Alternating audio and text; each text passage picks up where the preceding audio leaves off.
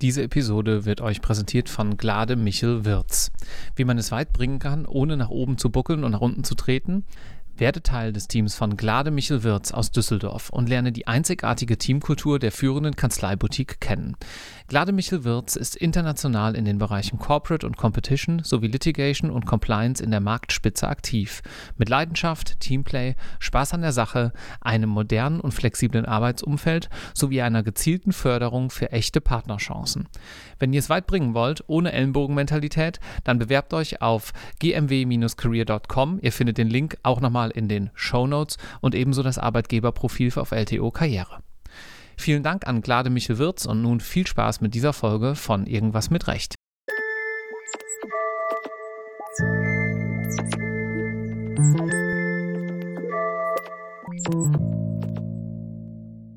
Herzlich willkommen zu einer weiteren Episode Irgendwas mit Recht. Heute erneut mit einem Examensspezial und davon auch mittlerweile schon Folge 7. In diesem Podcast, der in Zusammenarbeit mit LTO und LTO Karriere erscheint, spreche ich auch heute wieder mit Frau Professor Dauner-Lieb. Hallo. Hallo, ich freue mich. Frau Professor, heute sprechen wir mal über den Prüfungstag. Genauer müsste man sagen über die Prüfungstage. Nämlich einmal wollen wir uns den Tag der schriftlichen Klausuren anschauen. Hier in NRW sechs Tage, an denen man diese schreibt. Und dann nochmal zusätzlich in Anschluss an unsere Episode zur mündlichen Prüfung, die wir schon mal miteinander aufgenommen haben, auch nochmal den Tag der mündlichen Prüfung. Aber fangen wir vorne an. Wenn ich die Klausur schreibe. Was sollte ich da beachten in der Vorbereitung auf diesen Tag? Zunächst einmal sollte der Vortag möglichst stressfrei sein. Der Klausurtag, der dann kommt, ist Stress und Belastung genug. Am Vortag sollte man sich meines Erachtens ausgiebig an der frischen Luft bewegen oder schwimmen oder einen schönen Kinofilm sehen, möglichst beides, etwas essen, was gut schmeckt, aber möglichst nicht geeignet ist, den Magen zu verderben. Das ist mir passiert vor der Klausur. Ich habe einen Gurkensalat gegessen und mir war ganz entsetzlich schlecht. Das ist keine gute Grundsatz Grundlage. Und dann sollte man sich alles zurechtlegen, nachmittags schon, was man braucht, seine Stifte nochmal testen, seine Gesetze nochmal angucken.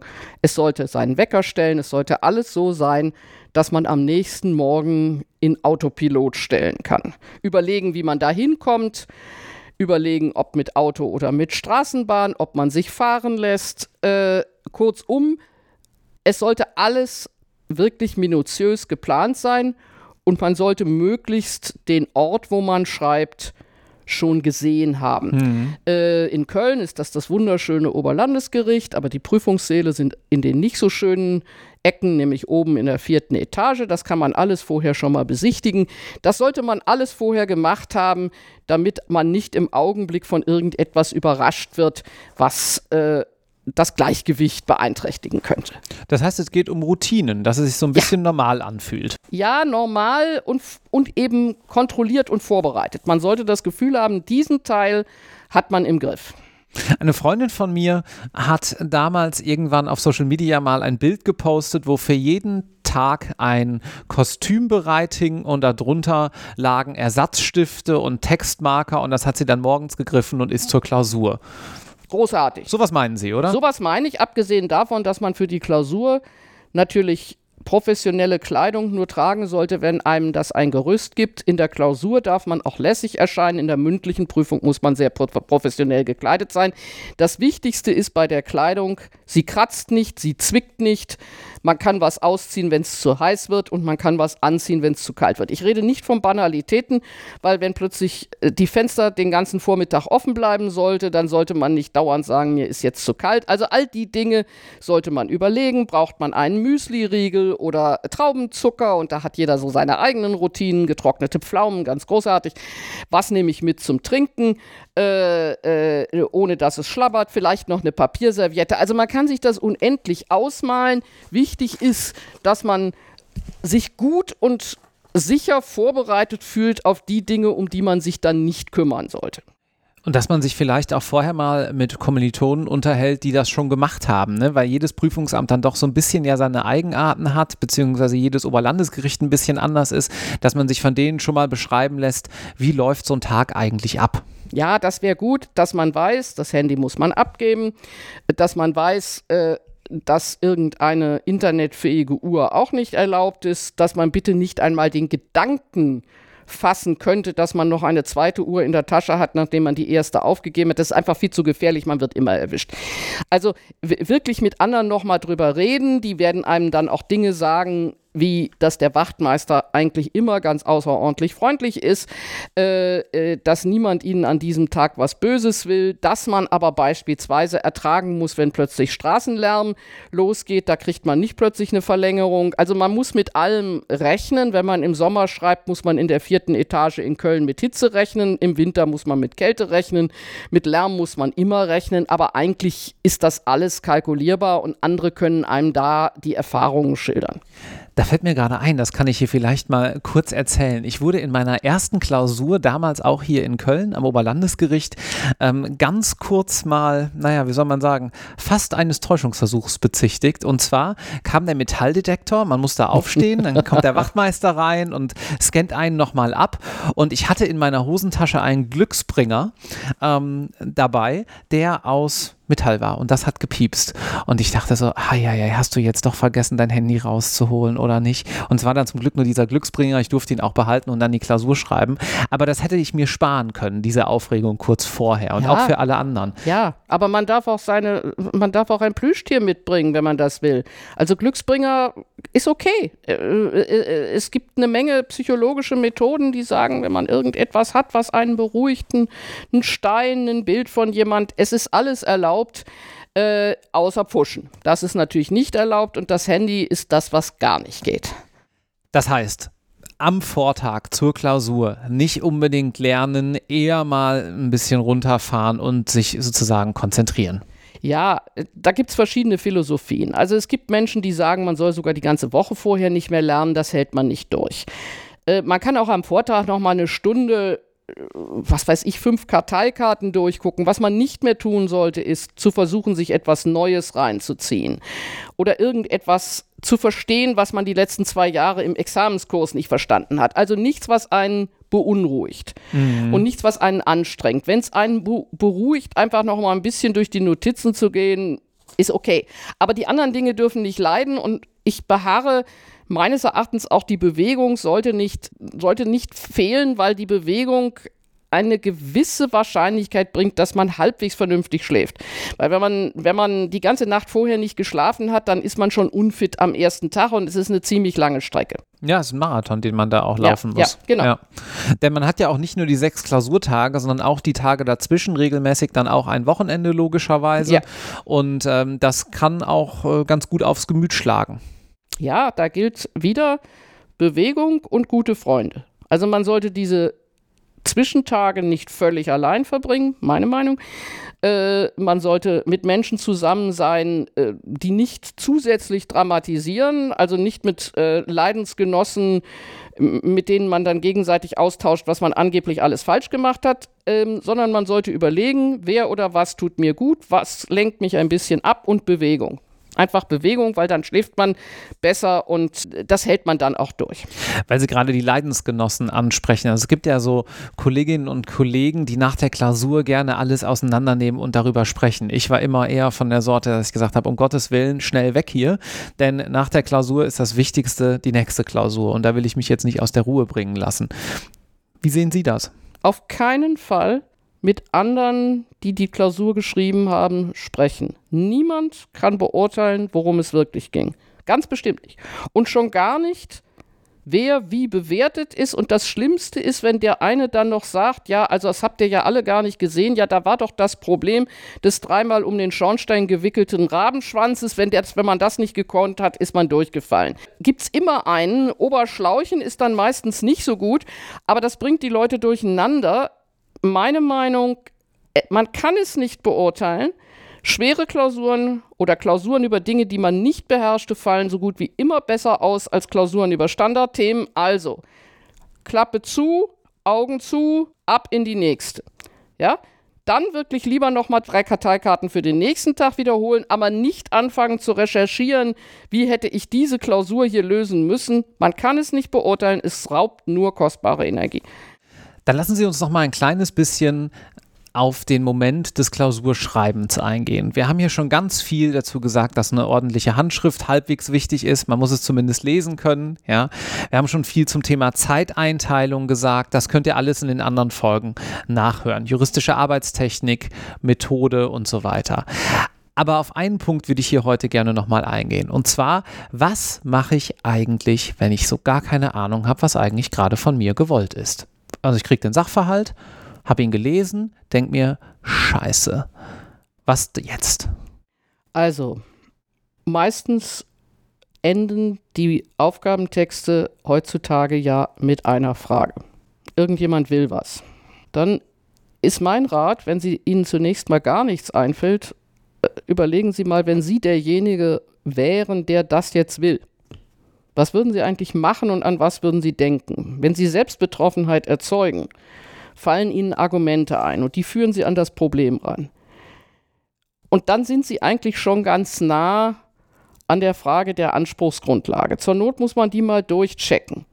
Also, mal ein blöder Fall, der aber demnächst kommen wird. Über dem Haus des X schwebt eine fotografierende Drohne. Äh, die stört mich, die brummt und außerdem fühle ich mich in meinem Privatleben gestört was kann ich tun? So, da muss man einen Augenblick überlegen. Und eigentlich dämmert es, es ist klar, irgendwann muss der 1004 ja kommen. Wenn ich was beseitigen will, dann muss ich das weghaben. Aber das ist nicht so einfach. Nur niemand erwartet, dass sie dann was Perfektes absondern, sondern sie müssen halt überlegen, was kann man machen. Ich glaube, ich kann das hier machen. Ich hatte in meinem zweiten Staatsexamen eine Fallgestaltung. Es dauert eine Minute länger, aber es lohnt sich, sie zu erzählen, die wirklich vollkommen ungewöhnlich war. Eine, Sie merken schon, das war Ende der 70er, Anfang der 80er. Eine junge Studentin engagiert sich in der falschen Gruppe, wird plötzlich im Libanon ausgebildet als palästinensische Kämpferin. Dort wird sie von israelischen Soldaten aufgetrieben nach Tel Aviv in ein Gefängnis gebracht und sitzt da. Und mhm. ihre Eltern klagen gegen den Bundesaußenminister, ihre Tochter da rauszuholen. So, erste Klarheit, das kann wohl nicht vom Amtsgericht Gummersbach laufen. ja. ja.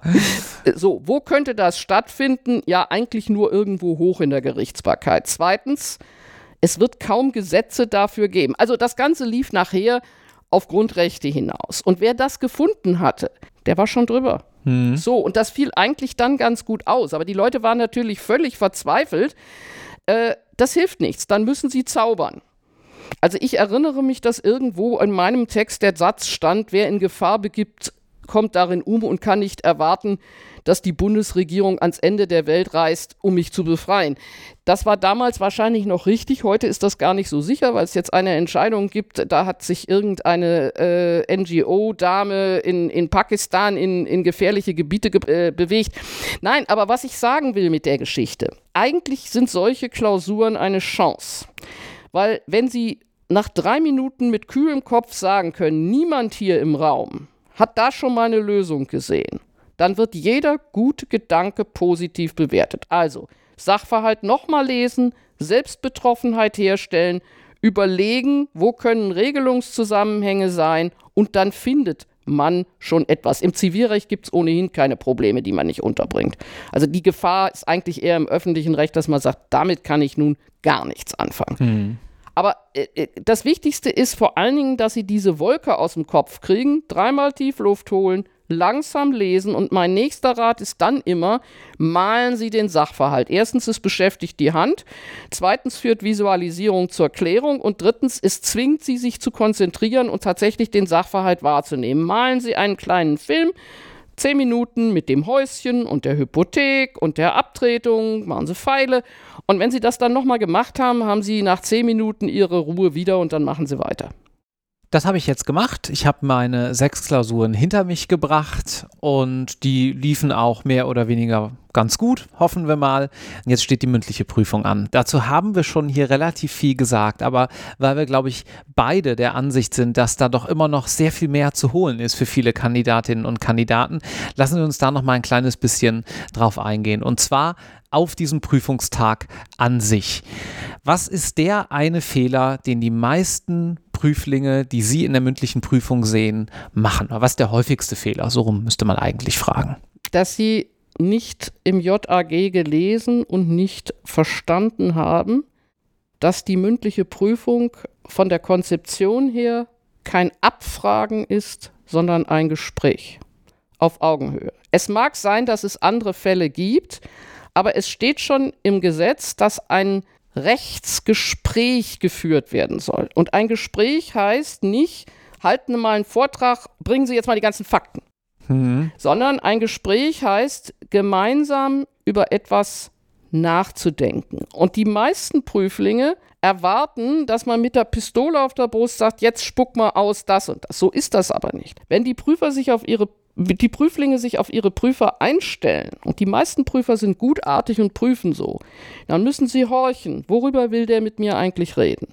Was soll ich dazu eigentlich beitragen? Gar nicht so sehr, was will der von mir wissen, sondern worüber will er wirklich mit mir nachdenken? Und wenn dieser Fehler behoben ist und wenn der Prüfling tatsächlich auf einen Tag der Gespräche eingestellt ist, ist er schon einen ganz großen Schritt weiter. Dann gibt er auch mir nicht Antworten zu Fragen, die ich nicht gestellt habe, äh, sondern dann fängt er an, mit mir zu denken. Und dann ist alles gut man könnte ja so ein bisschen das äh, aus, wie aus dem Matheunterricht in der Schule vielleicht herleiten, dass man sagt, es kommt jetzt nicht darauf an, dieses eine Ergebnis schnell hinzuschreiben, sondern der Prüfer will auch so ein bisschen den Rechenweg sehen. Der will auch so ein bisschen sehen, was steckt dahinter. Wie denkt der oder diejenige? Ja, natürlich. Und die Messlatte, die ich immer wieder erwähne, ist, ist derjenige reif für den Vorbereitungsdienst?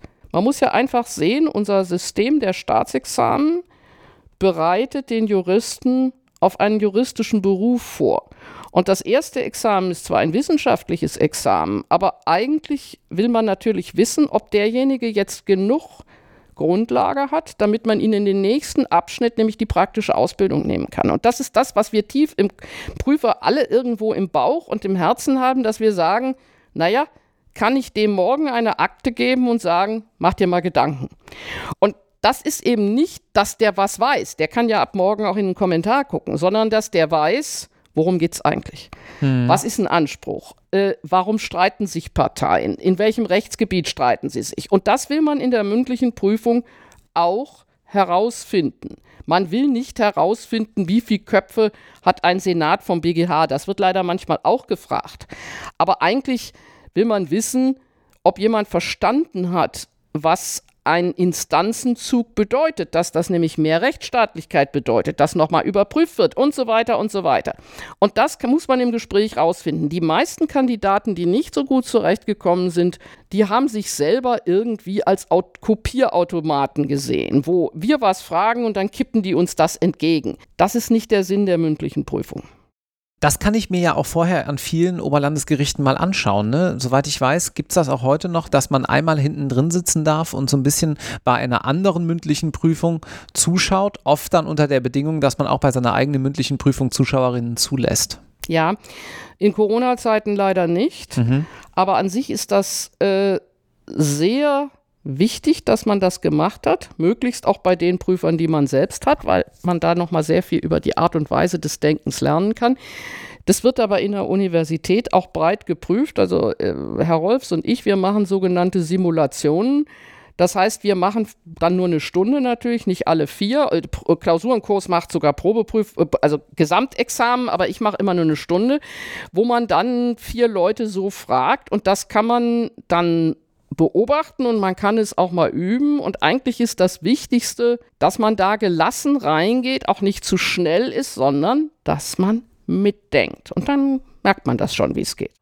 Und dann habe ich ja schon einen ersten Eindruck von meinem Prüfer, wenn ich den dort gesehen habe. Aber natürlich ist es auch häufig so, dass man vielleicht nur einen sehen kann oder man kennt seinen Prüfer doch noch nicht, den man dann haben wird. Also ist man angewiesen auf Protokolle. Ich weiß, Sie haben hier mal gesagt und denken das, glaube ich, auch immer noch, dass viele Protokolle falsch gelesen werden ja. von Studierenden. Was meinen Sie damit? Also, äh, das Protokoll gibt sehr begrenzt auf, äh, Aufklärung darüber, was der Prüfer inhaltlich wie tatsächlich prüft. Also wer das liest und hofft, da sind die Fragen drin, die dann nochmal gestellt werden, der wird enttäuscht werden. Die meisten Prüfer prüfen nie dieselben Fälle und wenn sie es tun, immer mit einer Variante. Ich kann einen und denselben Fall, da frage ich jemals aus einer anderen Perspektive, ist es wieder ein anderer Fall. Wo, also falsch lesen heißt, ich erwarte, dass ich da Stoff entnehmen kann. Das können Sie vergessen. Auch dieses Er ist protokollfest ist eine Legende. Äh, es gibt keine protokollfesten Prüfer in dem Sinne, das gab es früher vielleicht mal, die denselben Fall, äh, äh, also die Bestechung der Lehrerin mit dem Pralinenkasten, den Blumen, der Handarbeit, das war nur jedes Mal ein anderes Geschenk, aber jeweils war es eine Bestechung. Das halte ich nach wie vor für eine Legende. Was man allerdings aus den Protokollen entnehmen kann, ist eine ganze Menge über die Interessengebiete des Prüfers, häufig bestimmt von ihrem seinem eigenen Tätigkeitsbereich ein bisschen über das Temperament des Prüfers. Ich meine, man muss einfach sehen, dass ein Finanzrichter schon Kraftberuf ist, vielleicht etwas anders tickt als ein Familienrichter, einfach weil die andere Dinge zu tun haben und auch weil sie andere Vorlieben haben, dass man beispielsweise sehen kann, ob jemand sehr ruhig vorgeht oder schnell durch den Fall mehrere Probleme erörtern will. Das halte ich immer für besonders wichtig, dass man in einem Fach, wo jemand erkennbar gerne einen Fall sehr gründlich und langsam durchgehen wird, die im, im, zweiten Satz bereits die richtige Lösung gibt. Dann hat man von der richtigen Lösung nichts, weil der ist stinksauer, dann muss er was anderes anfangen. Mhm. Also äh, ich betrachte Protokolle nicht als Auskunftsmaterial, was werde ich gefragt werden, sondern wie werde ich von wem ins Gespräch verwickelt werden und wie muss ich mein Gespräch von mir aus managen, damit das optimal mein Potenzial zum Leuchten bringt dann würde ich ja mal sagen, jede und jeder, der in Zukunft von Ihnen geprüft wird, hat hiermit ein kleines bisschen ähm, Einblick dahingehend jedenfalls erhalten, wie das abläuft. Und äh, alle anderen glaube ich aber auch. Vielen herzlichen Dank. Dankeschön.